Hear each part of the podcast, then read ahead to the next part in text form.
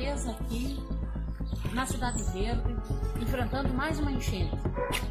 É ano após ano, inverno após inverno, enfrentando o mesmo problema.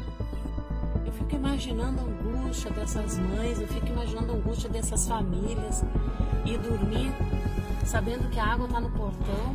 Nem dorme, né?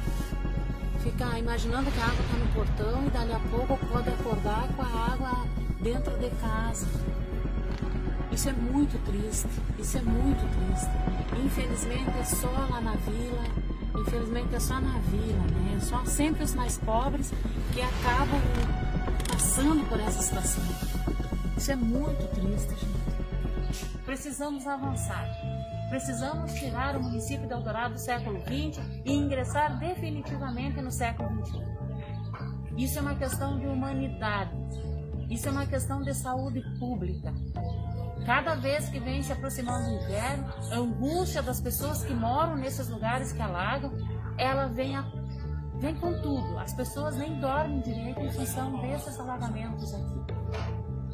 Precisamos achar uma solução para esse problema, que é um problema que sempre existiu em Eldorado. E passa ano, e chega ano, e as coisas não se resolvem. Então precisamos achar uma solução, precisamos achar, discutir, refletir sobre esses problemas reais de Eldorado.